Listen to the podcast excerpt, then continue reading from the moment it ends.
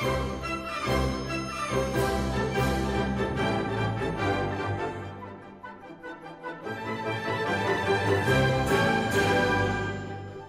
is up, my friends？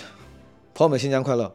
这期发出来应该是二月八号，你知道现在几点吗？现在是二月八号凌晨一点十四，我七点钟就要起床，还要开两个半小时的车到五指山爬这个海南最高峰，非常艰难且几乎没有什么 view。我之前上次来海南的时候尝试爬过一次五指山，然后当时我去晚了，就是上到我不知道就是三分之二的地方。天已经快黑了，我只能赶紧下车了。明天我要再去试一次。就这么大的任务，但我为啥要录这个呢？因为我想二月八号把这期发了，朋友们。今年怎么回事？今年春节假期为什么就上班上到三十啊？之前每不是每年都到三十吧？就是理论上现在还是工作日，但我猜啊，就是据我所知，很多很多朋友都已经请了假，调了休，或者是公司放了假，就提前返乡了。希望大家回家的路上一切都顺利。最近反正我看新闻挺多，在路上会有一些坎坷。我从这个河南今年带着父母来海南过年吧。我们出发的时候就是紧赶慢赶着想赶紧走，因为当时说马上下暴雪。后来没来两天，发现果然中部就是各种极寒呀、大雪呀，什么湖北高速都结冰了，车走不了。然后来了海南之后，说那个徐闻港就是开车来海南那个港口，有些车在那等了好多天都来不了，运力的压力太大了。总而言之，希望你的这个春节返乡之旅，偶尔如果你没有返乡的话，就是我非常想知道，你可以在评论区告诉我你在干嘛，为什么。然后这一期呢，本来我是想做一个播客音频版的这个已经发布的 春节特别企划的音频说明书，但我寻思既然发都发了，就顺便跟大家多唠叨点别的。呃，首先我快速跟你们说一下，之前我不是预告了，咱们基本无害春节会有一个过年七天乐，就会连更七天，但我后来算了算，应该不会。连更只七天，我 就大概你有可能会在大概比如说十二天里听到十期，甚至可能十天里是听到十期，我猜，因为光那个去年年终企划把里面对每个嘉宾的访谈的全本放出来，番外就五期，我就想如果这都放出来这五期了，为了顶够七天，那我得自己再录一些这种这个 extra episode，对吧？我自己录一些 solo 之类的，那我想如果这样录的话，还不如多录点儿。这一期呢，就算是咱们过年七天乐，其实可能是十天乐里的第零期，好不好？它不是正式的开始，但几乎你听完这期之后，第二天或者第三天，你就能连续好多天听到基本无害了。作为咱们新春特别企划、新春特别连更的第零期出现，然后我就跟大家聊聊这个春节特别企划这个事情，就是后面说的东西可能会感觉是我自己用说话来解释。文字版的这个企划，这个企划现在应现在你听到这期节目的时候，应该已经在 Marvin 的朋友圈发出来了。我先我我特别想解释一下，我之前好像没有解释过为什么基本我还每年过年的时候都会发特别企划，这其实也是有点违反传播规律的。实话说，包括加更也很违反传播规律，就是大家不通勤听播客。嗯，我其实一早就知道，我之所以做这个过年七天乐，纯粹就跟之前基本无害。会尽量在周日更一样，我当时解释过理由，就我想陪伴那些周周末没事干的朋友，因为周末很开心的人，排满了社交活动或者是有意义的活动的朋友们，他可能不需要陪伴，但是我自己是有过，就是在别人都很快乐的时候，自己尤其孤独寂寞的那个时期的，我是有过那种感受的，我觉得这个时候可能尤其需要陪伴，一样就是春节其实连更就不可能对于数据或者是播客的增长，所谓的 growth。有任何合理的加持，它其实是一个比较违反传播规律跟增长规律的决定。但有一些朋友，他可能没有办法特别美好的跟家人团圆，说不定会因为工作原因加班值班，说不定会因为其他原因心情没有那么好。那我觉得我的节目说不定可以让大家稍微排解一下那个负面的情绪。然后春节特别企划一样的，就是每次就是很多特别企划。大家会卡什么母亲节、情人节，然后什么 summer campaign，大家卡的是怎么样呢？才能给这个节目跟内容带来加持？但我我做春节特别企划呢，其实是因为我觉得春节太难得了。它这个内容本身其实对于商业价值来说没啥价值，但是春节很难得。我从很多年前，我记得当年我还在上海做服装创业的时候，我那时候写自己写公众号，当时有一篇公众号我写的就提到这个事儿了。就是那那天，我突然意识到，那一年啊，应该是一六年的春节，我上网当时看到了一个新闻，说那年春运的人次是三十亿人次，三十亿人次，朋友们，就当时我就想到，这么多年来，中国就是中华民族，可能是世界古今中外唯一一个每年都要进行如此大规模人类迁徙的这么一个族群了，这么一个文明了。为啥了呢？为了回家，就是为了回家。就是我觉得这个事儿它特别浪漫，很有人情味儿。就是可能它背后还有可能其其他的原因，有一些人这个可能是为了做生意，但大家不可否认的是，春节对于大部分中国人来说非常非常的重要，甚至不管是好人坏人，我跟你说，他不管是好人坏人丧良心的人，就是春节他觉得不一样，他觉得我得回家得见见家人，这个事情其实有点深入骨髓了，他没有细想，大家回家那个本能冲动并不来源于这个崇高感和浪漫感，它就是深入骨髓的，我觉得是咱们中国人啊。很难替代的非常不一样的所谓的文明特点之一，就我们总觉得我们要这个不一样，走出自己的特色道路，我们会在很多方面去努力，有意识的努力，文化上、经济上。但这个事儿是你不用有意识，你就是跟别人不一样，而且这个非常非常可爱。然后我就觉得每年这个春节大家回家这么努力，这么大规模的迁徙，它最后造就的是非常难得的一些场景，比如说你会见到可能一年都见不到的。老同学，你会见到一年甚至多年都见不到的那些远房亲戚。如果那些在外的游子啊，你会在春节这几天高频率的、非常密集的，可能是一年之中最密集的，跟父母长时间待在一起，跟他们交流。你会从事一些一年一年内除了春节之外你从来不会从事的一些社交活动，拜年呀，什么拿红包、塞红包、去这个串亲戚等等等等。就是这个这几天如此之特殊，所以说我觉得。它很值得记录，然后我做特别企划呢，其实想倒逼大家记录。之前二二年，当时我们做春节特别企划，让大家去跟采访自己的爸爸妈妈、什么爷爷奶奶，当时做了几个关于亲情的企划。其实我当时真的就是想要倒逼大家去记录，因为我自己做基本无害，老听众知道，我第一期就跟爸妈的这个这种声音纪录片。后来我做过很多跟父母、家庭之间的这种记录的素材，我觉得很有价值。我特别想让你们也记一记，录一录。这些素材真的很有用。这两天我不是为了发基本无害的那个微信红包，要发几个视频号嘛？我不知道发啥，我就翻出来一些老视频，比如翻到了几个一八年的视频，然后发出来之后，有些听众、观众他们也会觉得，哎呀，这个很珍贵，说果然还是要多记录生活，这样才有时间胶囊。我看一个网友留言的。我二二年做那个采访爸妈老人的那个企划，做完之后，真的是有很多朋友会说，很感谢有这样的企划，能够给他们个理由去跟爸妈聊天，然后问那些问题，然后记录下来。我当时说的就是，我说你这个企划你录完之后，你不给我，你不投稿都行，你不用服务于我的节目，我就是想让你自己干这个事儿，然后保存下来。今年一样的，今年我设计了两个企划呢，其实。都不是只是为了基本无害的节目，我是完全站在了就是参与者的角度，我在想这东西对你有没有意义？我觉得很有意义的。第一个是新春声音博物馆，春节因为场景很特殊，你干的事情也很特殊，所以说你可能会遇到很多不一样的声音，有意义的声音。我在企划里面写了，我说可能是你老爸喝多之后给你唠叨发牢骚的声音，对吧？有可能是你在旅途中出国旅游的时候。听到了一些平时听不到的机场的广播、海浪声、鲸鱼的叫声，有可能是你回到东北老家走在雪地上的声音，有可能是你跟爸妈出去串亲戚或者自驾的时候在车里对话的声音，就各种各样，可能是火车列车里面别人吵架的声音，候车大厅里面这个焦急的声音，陌生人的问路等等，就是我觉得你可以记一些这这些东西，我觉得这东西是很有意义的，然后。我几乎没有任何主题跟限制，只要跟过年有关系就行。然后你投稿给基本无害，基本无害会把他们不一定每一个，可能这个地方还是要考虑到收听体验的，把它编纂成节目。但是如果没有被选上也不重要的，这个节目是这，我觉得这个这个企划本身不是为了被选上，它本身是为了你能逼着你记录一下。然后具体的那个细则。写在那个企划里了，在小宇宙公告区里会有，在 Marvin 的朋友圈会有，在听友群群公告里会有，大家可以自己去查阅。呃，你就就录完之后，当然还是你得解释一下，比如这声音是啥，它为什么有意义，它发生的场景背景是什么，当时你在干什么，类似这样有有意义的信息，你还是得告诉我。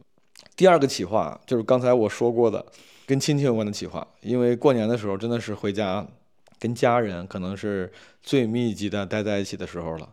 我觉得我们跟父母的沟通太少了，就哪怕我感觉啊，挺愿意跟父母沟通的，然后录过很多素材用在博客里，但本质上我们就都还不是那种特别呃擅长沟通的那种家庭啊。很多时候他不他不聊天。然后呢，我设计了几个问题，然后希望大家可以趁着这个企划的机会跟父母聊一聊。这些问题里没有一个是刻意的，呃，浪漫化、美好化跟父母的关系，没有一个是为了节目的内容考虑的。他几乎每一个都是我站在你们的角度上考虑，我觉得可能会帮助你跟父母之间的互相了解的。啊，一用一个词形容你的二零二三为什么？你可以问你爸，可以问你妈，也可以两个人一块儿问。这个问题，我觉得是就能够让你尝试。开启了解你父母的上一年过得怎么样？他说完之后，你肯定得问为啥，所以说就帮助你开启对父母的了解。第二个问题是你二零二三年最满意的一一笔消费是什么？这个问题感觉很实在、很细小，但它其实也是我精心设计的，因为你问太空洞的问题，父母可能不知道怎么答。但是你问他最满意的笔一笔消费是什么？他可能他的答案里能让你更了解他。他到底是最喜欢你买的那个什么吸尘器、那个洗地机，还是说他买的某一个衣服他特别喜欢？有时候你不知道你父母他的他的日常的那些生活的呃风格标准是什么？我觉得这个问题呢，其实也可以帮助你开启了解父母他的喜好偏好的这么一个旅程啊。第三个问题，二零二三年最幸福的时刻、最艰难的时刻是什么？这个就很直白了啊，帮助你了解父母。第四个问题，如果可以换一个城市生活，你最想去哪里？Again，帮助你了解父母，你父母到底选的是西藏、是大理还是厦门？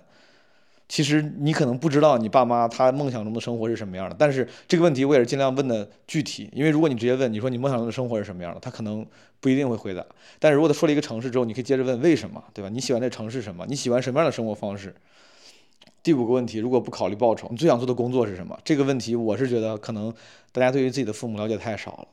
他可能干了一辈子销售，干了一辈子工程师，但他有可能他有不为人知的梦想，他这个东西你不一定知道。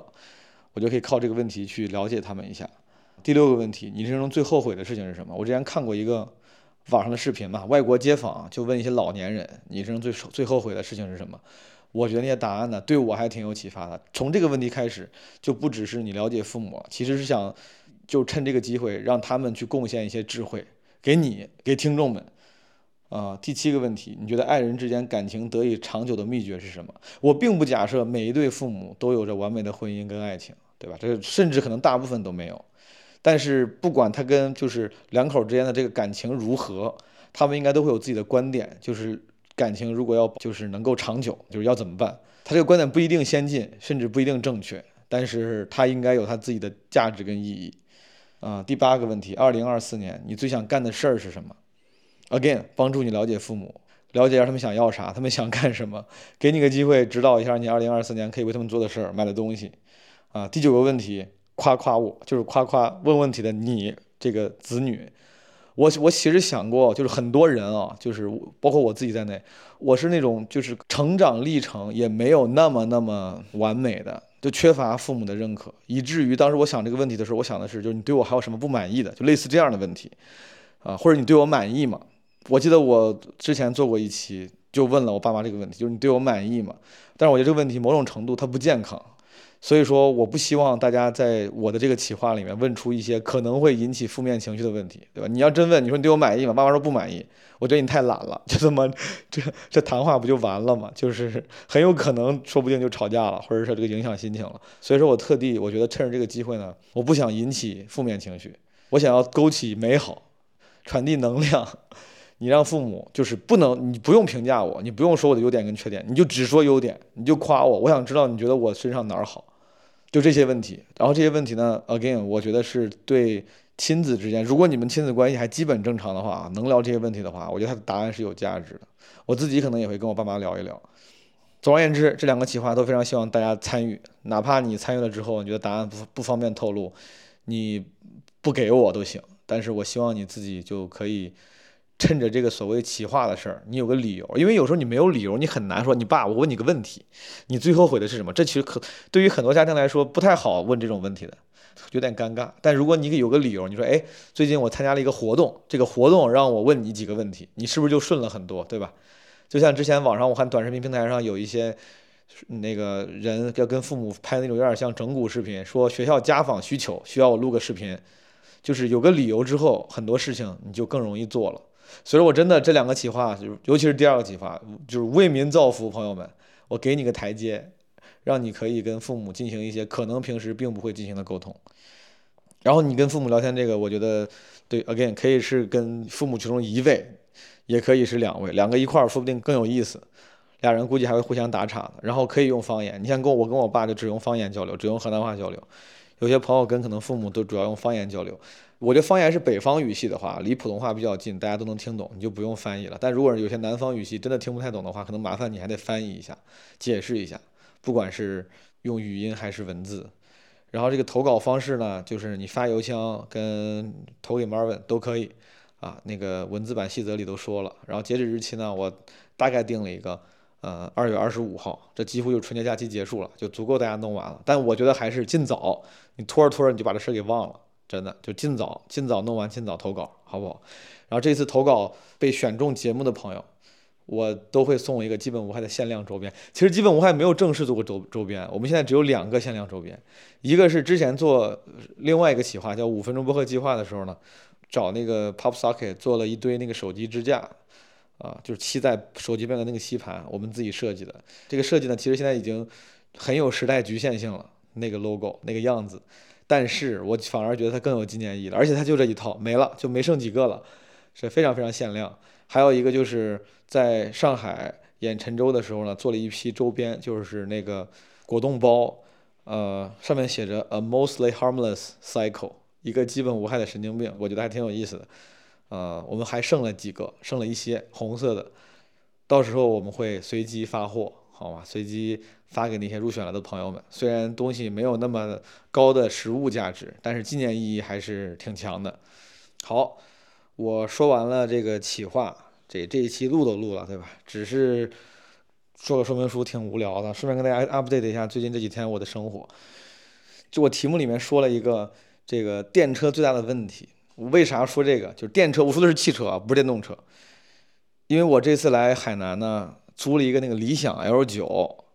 我对理想印象一直比较好，因为你像我这个青春成长时期就比较粉罗永浩老师的，对吧？对他这个审美跟标准还是比较认可的，至少他 matters。当时我记得老罗说了啥了？五百万以内最好的什么 SUV，什么他都说他公司的人给了他五百万预算买车，他买了一个理想。当时我就觉得理想是不是挺牛逼？然后后来我 follow 好几个博主都还挺认可这个车的，我就很想试试。而且你知道，大家说这个理想坐电车，什么冰箱、彩电、什么按摩椅，啥都齐全。呃，就有人冷嘲热讽，有人啥，但是我就感觉挺挺挺有意思，没见过。Anyway，我就这次来海南旅游自驾，就租了一个理想 L9。首先真的太贵了，真的太贵了，就是尤其是春节期间，春节假期以及前后几天，你知道多少钱吗？这车一天他妈一千多。我靠，一天一千多，我服了。我跟那个租车的人有一次打电话聊，他跟我说，他说平时二百多、三百多都都能租给你。他说现在得六百。他说六百的时候是春节前，当时我犹豫了，就春节前几天。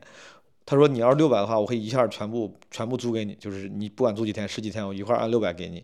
后来我犹豫了，我就只租了几天。我想着我既然在这玩了久，我中间可以再换换别的车试试。但没想到。开了几天这个车，我爸我妈感觉挺舒服的，我就想续。我在续的时候发现已经变成了一天一千四，还是基础价，没加保险，没加啥的，我服了。这个就是海南最近太贵了，这是我想说的第三个点，就是春节别来海南，过年别来海南。这个我一会儿说。我先说电车最大问题，就是理想，它作为一个增程式电车，对吧？虽然很多人也调侃这个说这个增程式电车的问题，但是它作为一个电动车啊，至少有一点，它做的真的非常非常好。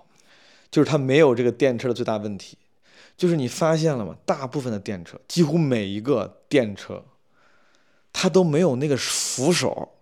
你你知道我说的是啥吗？就是每个座位，你驾驶座左上方、副驾驶的右上方，那个传统的汽车里会有的那个拉手，那个拉手，理想有，这在传统油车里呢，这个是很正常，但是电车里大家都没有。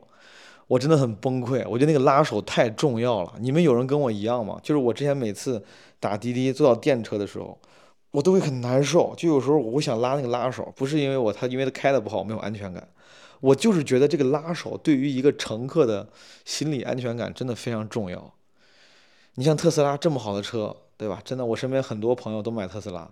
我每次坐在特斯拉里的时候，除了那个盖板、叙利亚风格的这种所谓的简约内饰，我有点不满意之外，最主要、最主要就是阻挡我买特斯拉的。就虽然我确实没有真正的计划买车，但我其实脑子里脑买过好多次。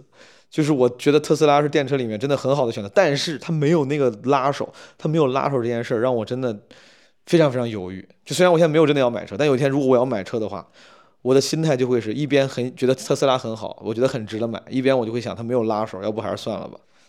理想有那个拉手，这个真的很加分。真的，我非常呼吁那些电车制造商们能不能把拉手加上，这不费事儿啊，这不费事儿啊，它很有用。哎，如如果你有谁有不同意见的，我欢迎你过来跟我 battle，我或者我不会跟你 battle，你过来说服我，好不好？你过来说服我，我不知道为什么我那么需要那个把手。然后海南过年不要来海南，这是个标题党了，我标题党了。海南真挺好的，就是你说冬天你过来一个温暖的地方，绿油油的，有树，很有生命力。这个我之前在二二年，我记得 我当时逃到海南的时候，博客里都已经说了，我是很喜欢这个地方。但真的春节真的人太多了，而且这么贵，你知道贵到啥程度吗？我住这个地方，有人租了六天的房子，花了一万八，一天三千。民宿啊，一个小区里的民宿，我之前在海南我租过，淡季的时候三百块钱一天吧，而且当时已经算贵了。他现在三千一天。然后我问另外一个朋友，他当时住在一个，嗯，我当时租的短租民宿两百多一天的地方，现在是八百一天。他租了二十多天也没打折，而且租车也很贵。你现在看看海南租车价格，你就知道了。就是平时几十块钱的车，现在要租四百；平时两三百的车，现在要租租八百、九百、一千。就是来海南旅游一趟，真的非常贵。就是现在，然后我最震惊的是，怎么还有这么多人来？就是大家怎么那么有钱？这个钱呢，我现在是花得起的，不能说不伤筋动骨。但是我是，我觉得为了父母，我是愿意花的。虽然其实花的有点，就还是觉得挺贵的，还是这个心里在流血。但是我是觉得花得起的。但问题是，我觉得我已经很成功了，你知道吧？哎，我觉得，我觉得我，哎，我觉得我这么努力这么多年，我走了这么多弯路，我又是出国留学，我又是回来他妈创业，我又是讲专场，又做播客，我好不容易攒点钱，我我以为啊。我终于 成为了就是比较有闲钱的那波人。我来到这儿，你才会发现，就每次我旅游的时候都会这种感慨，就是怎么会有这么多有钱人？我之前我记得我去长白山滑雪的时候也是，我住在那个凯悦还是博悦酒店里，当时我觉得我攒了这么久钱，终于他妈住一次那个百悦。然后早上起来在大堂看到各种各样的大叔大哥、年轻人都在这个酒店里住，我想你们怎么这么有钱呀？怎么我这么这么久攒的钱住的酒店，怎么看来对你们来说就感觉信手拈来、闲庭信步一样？我每次旅游都会有一样的感慨，就是怎么会有那么多有钱、有闲、有时间的人？我是因为好不容易混成了自由职业者了，我春节没放假我就能来海南。但你知道吗？我他妈离春节假期还有十天的时候，就所有景区都已经没地方停车，大家都在那儿。你们怎么有空啊？你们怎么有空、有时间、有钱来？你你大家能理解我这个感慨？我并不是说大家不应该不配，我就就是很我就是很郁，就怎么这么多有钱人？你们财富怎么积累的？能不能教教我？你怎么能能搞一个迈巴赫开到海南岛上来，带着一家人，然后过这样的生活？我觉得这个世界上肯定是有有钱人的，就是有几个，就全国能过这种生活的人估计有几百个，但是有些人出国旅游了，有些人在家过年，就来海南岛了，可能就。我觉得十十个以内差不多了。怎么我大眼一望，三五千人都是大富豪，而且不止三五千人，就是我大概算了算，是不是得涌入至少六位数的人啊？我觉得能来海南过年的今年就是这六位数，就都不是等闲之辈，我服了。太堵了，朋友们，就是车多人多，没地方停车。我我我想带我爸妈去趟日月湾，在日月湾旁边那个路上停车那个地方，几百米吧，真的就是四百米，这这就开了四十分钟。我是觉得有条件的朋友们，真的说不定出国旅游，说不定还更实惠一点。海南很好，但是就目前看起来它比较贵。我觉得去东南亚旅游就同样暖和，绿油油生命力，说不定啊还经济一点。今年怎么这么多人来海南？我一直觉得海南是一个已经很传统的这种度假目的地了。我以为到了二零二四年，很多人就会去探索新的选项了。我是因为今年没有办法，就是我我我爸我妈他们也出不了国，所以说我就觉得就在国内找个最暖和的地方吧，对吧？郑州太冷了，人太多了。如果还有朋友在做这个春节来海南的计划的话，虽然我现在说这个应该已经晚了，但是就是三思好不好？三思。很堵，很贵，我就建议淡季来。好了，我不说了。我我其实有好这两天在海南，其实有很多很多有趣的经历，还有很多这个思考和好玩的故事要分享给大家。